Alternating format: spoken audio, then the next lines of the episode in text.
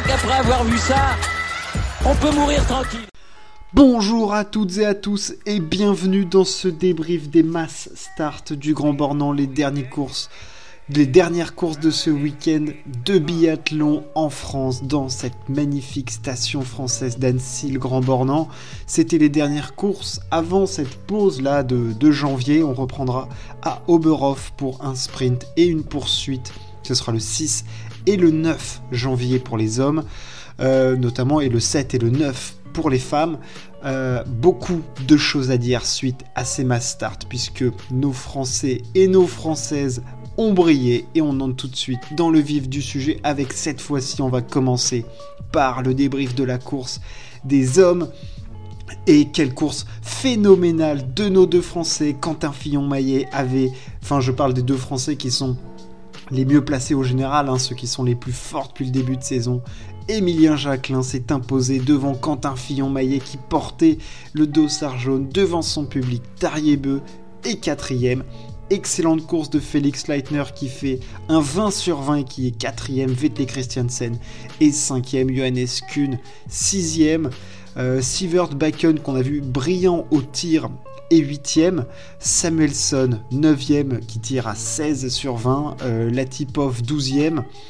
Voilà pour les résultats principaux. Euh, Johannes Beu est encore une fois dans les chouquettes avec un terrible 2 euh, sur 5, enfin 3 fautes sur le dernier debout. Euh, il est 20ème à plus de 1 minute 27, accompagné par Sturla Laegrid qui n'avance pas sur les skis cette saison. Mais que dire de la course des Français? C'était absolument sensationnel ce qu'ils ont produit. Alors, deux courses très très différentes pour Emilien qui s'impose et qui signe ainsi sa première victoire sur le circuit de la Coupe du Monde. Je l'avais déjà dit, Emilien Jacquelin euh, a deux titres de champion du monde de la poursuite, mais ne s'était jamais imposé sur le circuit Coupe du Monde. Il vient donc de régler cela sur la reine des courses en biathlon, la masse start.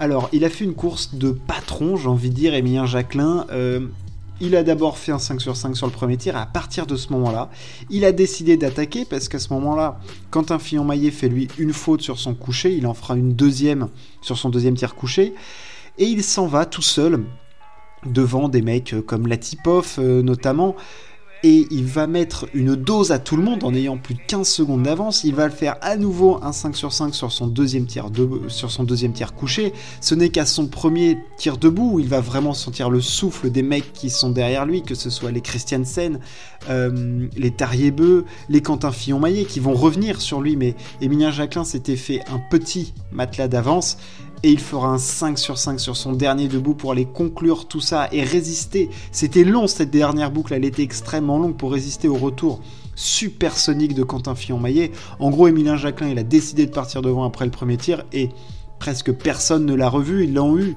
dans leur viseur, mais personne n'a réussi à abattre Emilien Jacquelin qui était le plus fort, très très fort sur les skis, solide derrière la carabine où il a repris sa position normale de tir, hein, euh, voilà, ce week-end. Quentin Fillon-Maillet a lui été spectaculaire. Franchement, il a été incroyable. C'est-à-dire qu'il a été dans le dur dès le début, avec deux fautes sur ses deux premiers tirs couchés. Il était loin, il était à quasi 50 secondes d'Emilien Jacquelin et il a été super sonique sur la piste. C'est-à-dire qu'il a, il l'a dit en interview après, il a tout laissé sur la piste et sur les, et au tir debout, il a encore été une fois sensationnel sur les tirs debout. Comme à la poursuite hier, il a été exceptionnel derrière la carabine sur les tirs debout pour, avec ce maillot jaune de leader qui malheureusement laisse, enfin, ou heureusement, enfin, comme on le voit, hein, faut savoir qui on préfère. Et à la fois, c'est un Français qui garde le, ce maillot de, leader, il le lègue à Emilien Jacquelin pour une poignée de points, mais je ferai un point euh, classement par la suite. Il a résisté aussi, Quentin, au retour de Tarier qui était à, distance, hein, mais il a surtout distancé Félix Leitner, qui a été exceptionnel derrière la carabine, 20 sur 20, mais un petit peu juste hein, sur les skis, on voit, hein, il termine à 15 secondes d'un Emilien Jacquelin qui fait une faute de plus que lui, il termine à 12 secondes d'un Quentin qui fait deux fautes de plus que lui, donc voilà, petite marge de progression sur les tirs, mais course exceptionnelle, quatrième d'une mass start. Euh, voilà, cette course qui est absolument euh, exceptionnelle à regarder, et puis cette ambiance au Grand Bornand était dingue, avec en plus des Français qui ont fait le show, parce que, il faut le dire, Emilien Jacquelin était aux avant-postes tout le temps, Quentin, on nous a fait une remontada de l'extrême en étant euh, quasiment 20 e quand il, quand il a entamé sa remontée. Ah, franchement, ils ont mis tout le monde à l'amende. Il faut pas oublier qu'il y avait évidemment ce combat pour le maillot jaune de leader entre bah, les deux Français et aussi Samuelson qui vraiment depuis Ostersund a baissé d'un cran. Là, 4 fautes, une faute par tir, il finit 9ème. Il y a un petit écart maintenant qui est fait. Christiansen est quant à lui bah, le meilleur norvégien de ce début de saison. Il fait encore 5ème, il est extrêmement régulier Christiansen.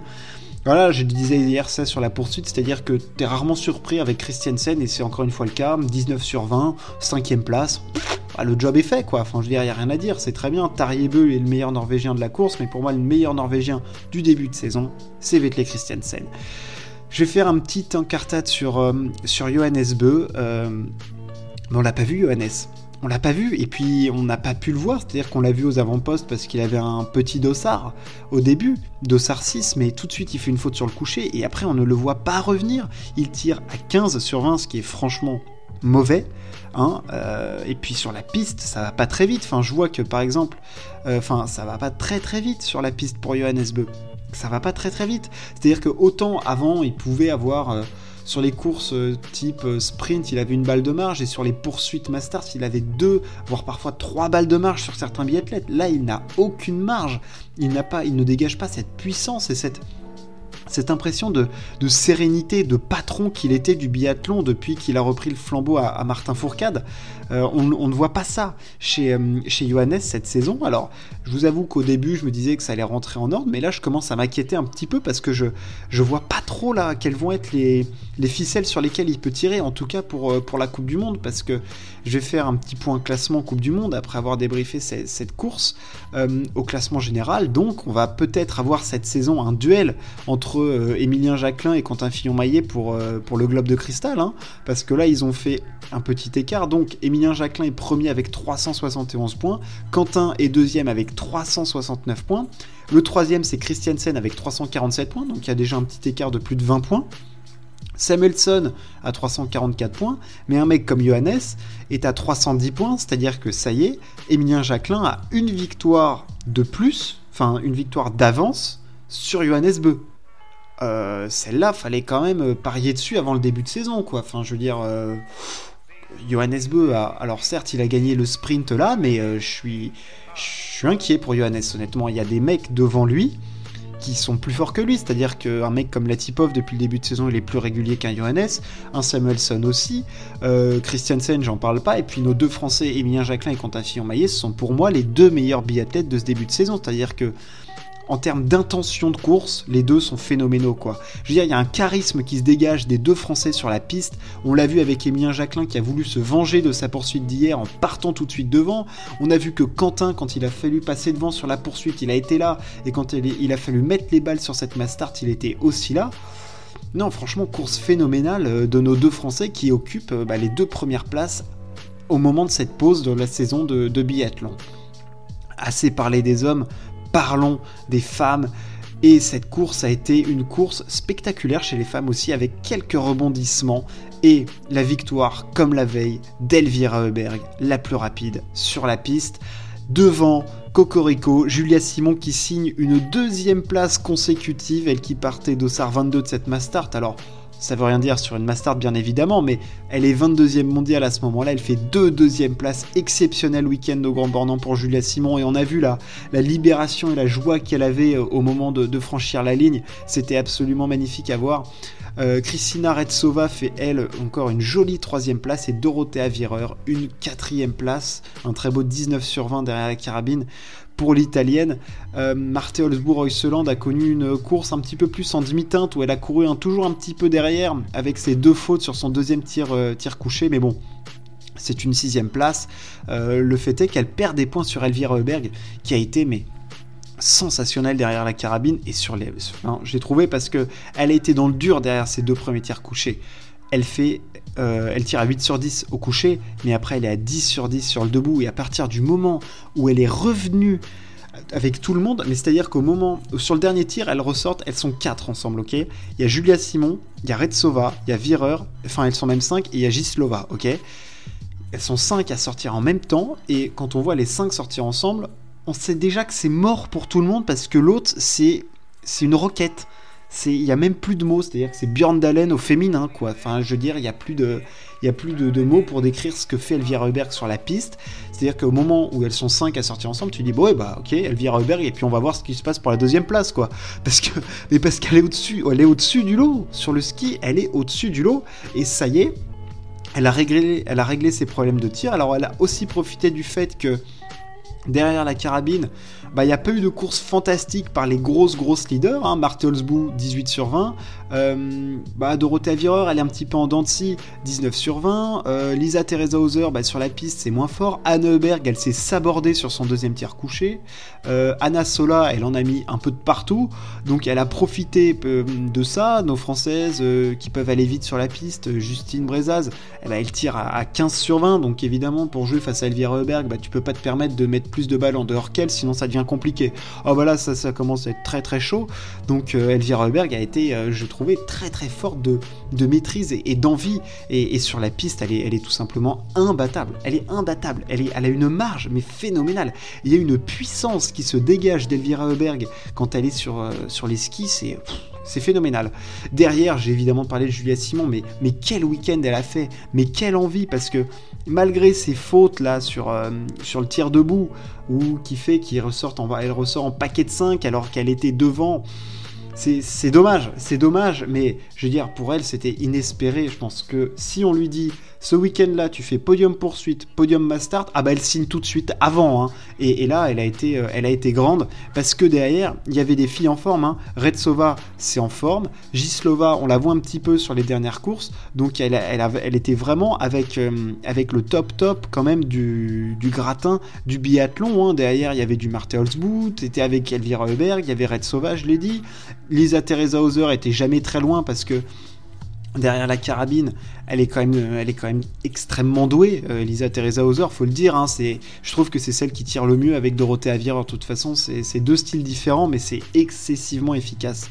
Et euh, derrière, Anna Heuberg s'était plantée. Donc, course exceptionnelle de Julia Simon. Marthe Holzbou derrière, bah, elle fait le taf, sixième place. Euh, voilà, elle marque des points. Alors, il faut savoir que je pense que la course au gros globe, ça y est, j'ai l'impression qu'il y a des voilà, comme chez les mecs, euh, tu commences à voir les grosses têtes. Marthe Holzbou, Elvira Heuberg, très forte, au-dessus du lot. Euh, Marthe Holzbou, elle sait saisir les occasions quand il le faut. Elle est euh, impeccable et Elvira Heuberg, enfin moi elle m'impressionne. Hein. Je pense qu'elle est encore un petit peu juste sur la longueur d'une saison euh, pour aller chercher le globe de cristal, mais elle va gagner des courses, c'est obligé. Enfin, je ne vois pas comment elle ne peut pas ne pas en gagner. C'est évident qu'elle va en gagner. Donc là, au classement général, euh, Marthe Holzbou a 30 points d'avance sur Elvira, Alim Bekava est 3ème, Hauser 4ème, mais il y a un gap hein, qui s'est fait, Elvira Heuberg, il y a 60 points d'écart entre la deuxième et la troisième. On a trois Françaises dans le top 10, Anaïs Bescon, Justine et euh, Anaïs Chevalier-Boucher. C'est à signaler aussi parce que voilà, je vais parler de ça aussi. Euh, les Françaises, ça y est, sont de retour. Alors, il n'y a pas de victoire, mais il y a quand même, sur chaque course, euh, je veux dire, il y a 6 deuxièmes places pour les Françaises depuis le début de saison et une troisième place. Donc, il y a quand même 7 podiums. C'est très très bien. Ça fait extrêmement plaisir. Franchement, voilà, elles sont là.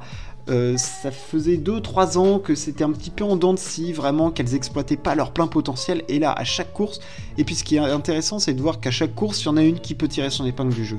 On a vu Anaïs Bescon, on a vu Julia Simon, euh, par deux fois aussi, on a vu Anaïs Chevalier-Boucher. Enfin, franchement, c'était très très bien les filles, et ça fait plaisir de voir qu'on a deux équipes extrêmement fortes et qu'on est franchement la nation la plus régulière depuis ce début de saison. Euh, alors on gagne peut-être pas le plus de courses, mais en termes de régularité, franchement, on est là. Enfin je veux dire, il n'y a qu'à voir à la Coupe des Nations, on est deuxième chez les hommes et deuxième chez les femmes.